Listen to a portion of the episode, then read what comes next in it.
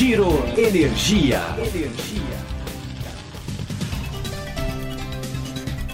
O setor de energia vive um momento de profunda transformação no Brasil e no mundo. Tecnologias disruptivas, sustentabilidade e empoderamento do consumidor criam tendências, oportunidades e desafios. Neste podcast, patrocinado pela Econ Energia, vamos discutir os temas na agenda dos empresários, reguladores e diferentes players do setor.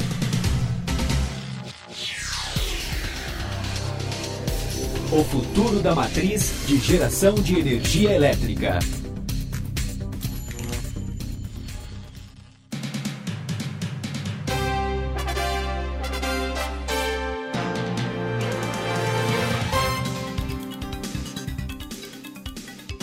Olá, esse é o Giro Energia, o podcast sobre o setor de energia, patrocinado e desenvolvido pela Econ Energia. Eu sou o Roberto Rockman, jornalista que cobre esse setor há duas décadas. Nesse episódio, a gente vai tratar do futuro da matriz de energia elétrica no Brasil. Uma transformação está em pleno curso.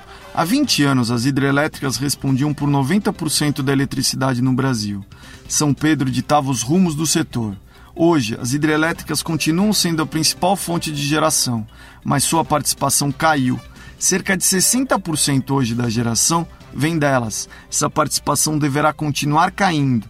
Em 2029, a participação das hidrelétricas no Brasil poderá ficar pela primeira vez abaixo dos 50%, atingindo 49%, de acordo com o Plano Decenal 2029, que está em elaboração nesse momento pela EPE. Já eólicas e solares, que hoje respondem por 11% da capacidade instalada, deverão continuar crescendo. Há 20 anos, eólicas e solares mal respondiam por 1% da capacidade instalada no país. Nos próximos anos, três tendências devem moldar o futuro da matriz no Brasil. A primeira tendência é que fontes renováveis como biogás, eólicas e solares deverão continuar ganhando espaço ao longo dos próximos anos. A segunda tendência é que o mercado livre deverá continuar sua expansão, que poderá chegar a baixa tensão na próxima década. Ou seja, a matriz do futuro terá grande parte da sua demanda orientada por consumidores livres. A consultoria PSR estima que metade da demanda prevista em 2024 já possa estar nas mãos de consumidores livres. A terceira tendência é que o pré-sal deverá ter impacto sobre a matriz. O gás natural vai ser complemento do avanço das fontes intermitentes, como eólicas e solares. As térmicas poderão gerar na base do sistema. Nesse contexto surgem algumas perguntas. Quais os desafios que surgem desse cenário? Quais as oportunidades que serão criadas? Para tratar desse tema, a gente conversou com três presidentes de associações setoriais que têm trabalhado com diversos cenários para o setor nos próximos anos.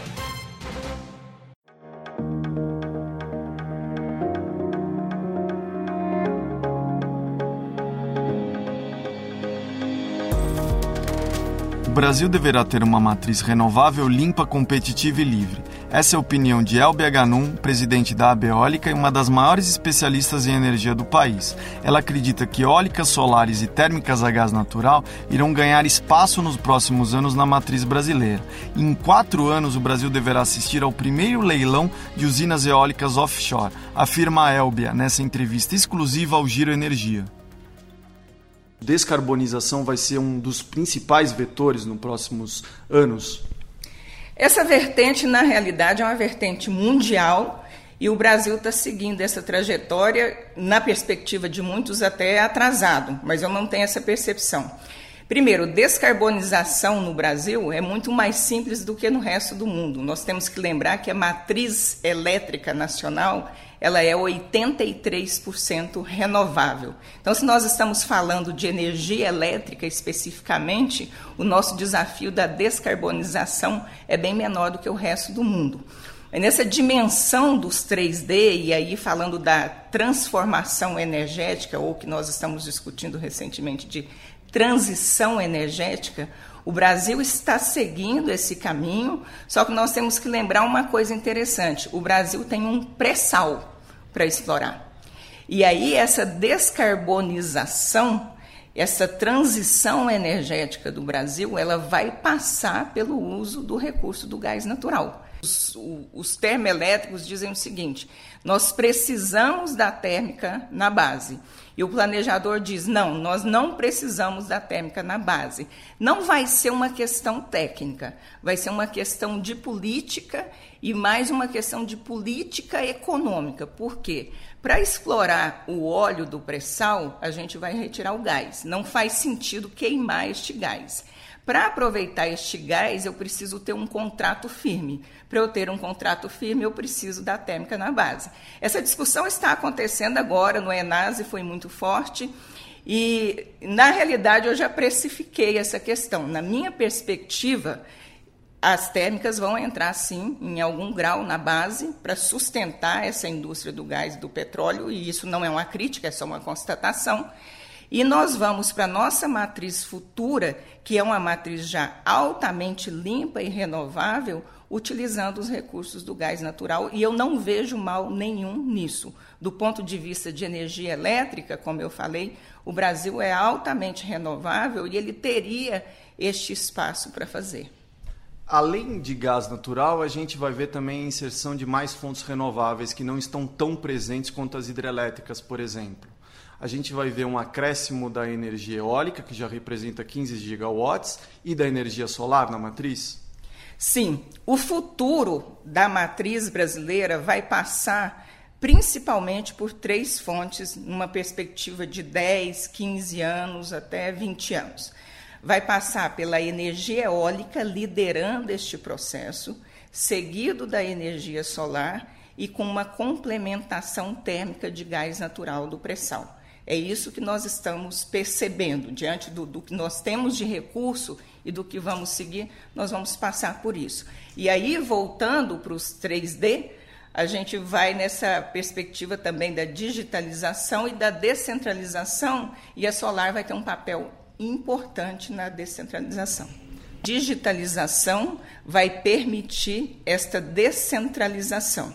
E aí o consumidor produzindo a sua própria energia, principalmente a partir da fonte solar, que é a, a fonte de geração que tem essa vocação para geração distribuída. A gente deve ver uma ampliação do mercado livre? Sim, o mercado livre vai crescer muito e até diante dessa discussão da modernização do setor, o futuro vai ser livre. Então eu tenho dito ultimamente que o futuro da matriz elétrica brasileira vai ser renovável, limpo, competitivo e livre. Como vai ser o benefício para o consumidor, para esse prosumidor? Porque o mercado tende a ficar cada vez mais complexo. Ele, por exemplo, pode ter um carro elétrico. Ele vai poder pegar essa bateria e descarregar, por exemplo, à noite e colocar para o sistema. Só que essas decisões não podem ser feitas por uma pessoa física é, porque elas são muito complexas de serem tomadas. Como é que fica essa questão do benefício para o consumidor nessa questão de empoderamento do consumidor e da ampliação do mercado livre? Então, a, o Ministério de Minas e Energia colocou recentemente du, duas portarias sobre abertura de, de mercado. Já publicou uma e colocou outra em consulta pública, abrindo o mercado. Então, você dá o sinal regulatório e dá a condição econômica. Qual é a condição econômica? Os painéis solares estão ficando cada vez mais baratos. Então, o consumidor ele tem o incentivo de instalar painéis em sua casa, porque ele vai ter uma energia muito mais barata do que se ele tirar essa energia da rede. Esse é um ponto. E o outro ponto é que o consumidor brasileiro está ficando cada vez mais consciente da necessidade de consumo sustentável, de consumo sem é, emissão de CO2. E aí o consumidor vai querer também fazer essa instalação para poder reduzir aí o aquecimento global. Então, o consumidor já está tendo essa conscientização. Mas o que é mais importante é você ter o sinal regulatório, o aparato e o sinal econômico do, de ser competitivo. E a solar hoje, no, no painel solar, no teto da casa, está bem competitivo. 2030 você vê o que? A gente tendo uma participação de quanto da eólica e da solar na matriz elétrica? Algo em torno de 15, 20%? Ah, tem um estudo até organizado pela EPE que mostra em 2027 já uma participação da fonte eólica em torno de 15% e uma forte participação da geração distribuída solar. A geração distribuída solar, ela ultrapassa a solar de grande porte e lá na frente, em 2040, ela já vai ser a segunda fonte de energia da matriz. Hoje, a segunda fonte de energia da matriz, com 9,1%, é a eólica. Mas a partir de 2040, nós já vemos que a geração distribuída vai ser a segunda fonte. Então, esse sinal para o consumidor de investir, esse sinal da descentralização, ele tende de fato se tornar efetivo e a geração distribuída vai ser a segunda fonte, geração distribuída solar. Hoje a eólica já tem 15 gigawatts instalados. Grande parte delas em projetos onshore, ou seja, terrestres. A gente vai ver eólicas offshore em algum momento? O offshore, a gente tem discutido aqui quais são as fronteiras da energia eólica no Brasil. E uma delas é offshore. Nós já estamos estudando a regulação e nós estamos fazendo uma conta que até daqui três ou quatro anos a gente tem que estar tá com a regulação pronta, porque provavelmente vai acontecer o primeiro leilão. Então a gente está falando de cinco, oito anos, a gente já ter talvez um, um primeiro parque offshore em construção. O futuro promete ser brilhante para a energia solar no Brasil. Hoje a fonte responde por apenas 1% da capacidade instalada. Esse número deverá ser multiplicado dezenas de vezes. Um estudo da Bloomberg aponta que em 2050 ela poderá responder por 38% da matriz brasileira.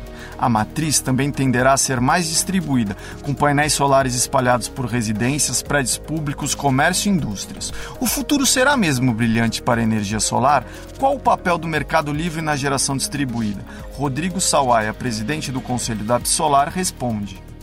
Hoje, a fonte solar fotovoltaica já representa 1,3% da matriz elétrica brasileira em usinas de grande porte em operação no nosso país segundo os dados oficiais da Agência Nacional de Energia Elétrica, o que posiciona a fonte em sétimo lugar é, como fonte que mais contribui para a potência instalada do país. Isso, no entanto, é o começo de uma trajetória brilhante que temos pela frente. A expectativa é de que até 2050, segundo projeções da Bloomberg New Energy Finance, a fonte solar fotovoltaica passe a representar 38% da matriz elétrica brasileira, o que equivaleria a mais ou menos 125 gigawatts. Um salto gigantesco que posicionará a fonte solar fotovoltaica como a maior fonte em potência instalada na matriz elétrica brasileira. Então, saindo de sétima para a primeira posição, e saindo de 1,3% para 38% da potência instalada do Brasil. Essa é a expectativa de crescimento que a gente tem aí nesse horizonte até 2050. Isso significa dizer que o Brasil se tornará um país, é, uma liderança mundial na área de energia solar fotovoltaica. Essa é a oportunidade que a gente tem no século 21.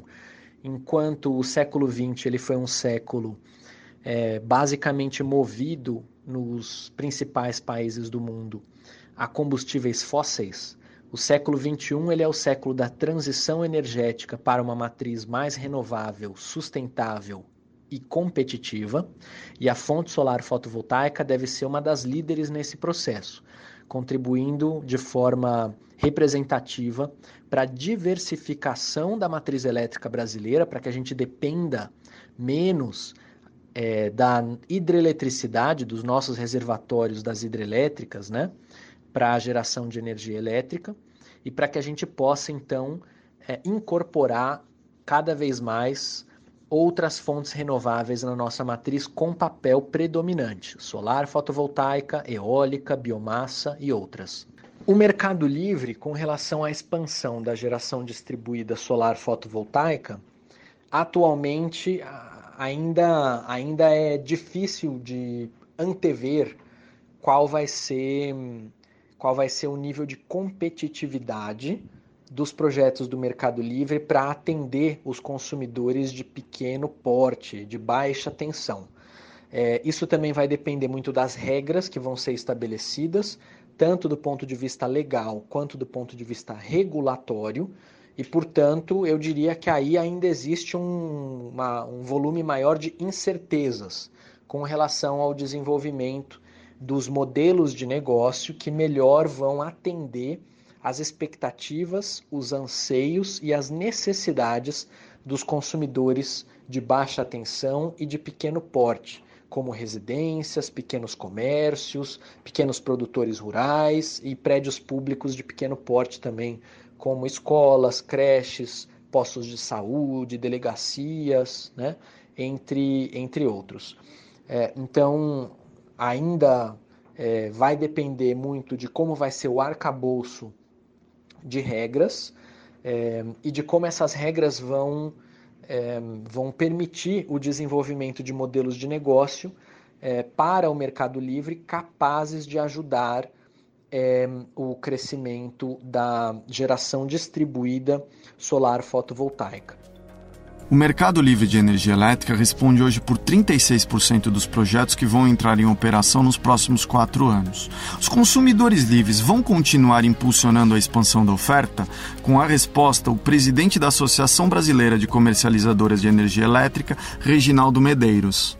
Hoje, 36% de tudo que está em construção no país nos próximos quatro anos é destinado ao mercado livre, sendo que 24% de toda a energia nova que está em construção no país é projeto exclusivo para o mercado livre. Então, o mercado livre hoje já alavanca é, a expansão da oferta. Como que a figura do consumidor tem sido fora do Brasil? O exemplo mais marcante é na Alemanha, né? que a Alemanha tem viabilizado é, projetos de geração descentralizada, tipo prosumidor, e é importante que se lembre que na Alemanha o índice de insolação é a metade do Brasil.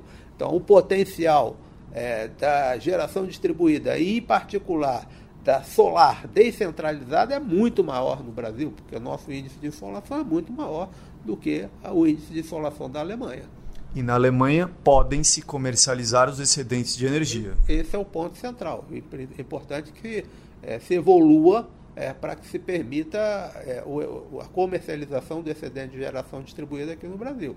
É, e não é só o consumidor residencial, são pequenas indústrias. No Brasil hoje é, tem quase 2 milhões de indústrias em baixa tensão é, então essas indústrias podem efetivamente, essas empresas podem efetivamente se transformar em produtores de energia, são consumidores na faixa de 5 mil, 10 mil quilowatt-hora mês. Esses também são candidatos à geração distribuída e é, contribuir para o investimento necessário é, para a expansão da oferta. Bom, pelas entrevistas, a gente pode ver que a matriz elétrica brasileira está passando por uma transformação. Uma parte das mudanças vem por conta do pré-sal. O Brasil se tornará um grande player mundial em petróleo no momento em que o tema das mudanças climáticas se torna central na agenda de governos e de empresas. O gás natural vai ganhar espaço na matriz. A velocidade desse crescimento vai depender da nova regulação do segmento. Ela está em discussão nesse momento em Brasília. Já as fontes solar e eólica também irão avançar mais. O país ficará menos dependente de São Pedro, terá uma matriz mais diversificada, terá uma matriz mais difícil de operar. O avanço de usinas solares e eólicas, que são fontes intermitentes, representará mais negócios em storage, em armazenamento de energia. Ter sistemas de preços mais aderentes à realidade de operação do sistema será essencial. O mercado livre também deverá ser ampliado essa expansão poderá chegar finalmente a toda a baixa tensão. Isso poderá estimular novos modelos de negócios. Novas oportunidades de redução do custo de energia poderão ser criadas. O desafio será criar a regulação que permita a criação de benefícios para consumidores e para empresas, para assim criar um futuro sustentável.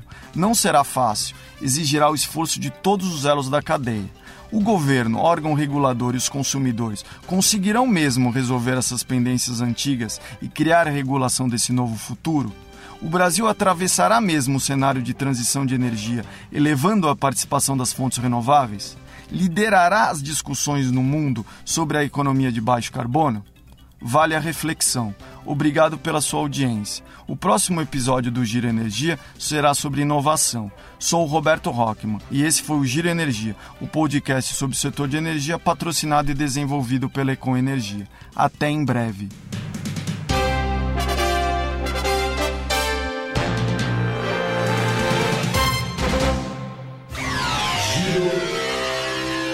Energia.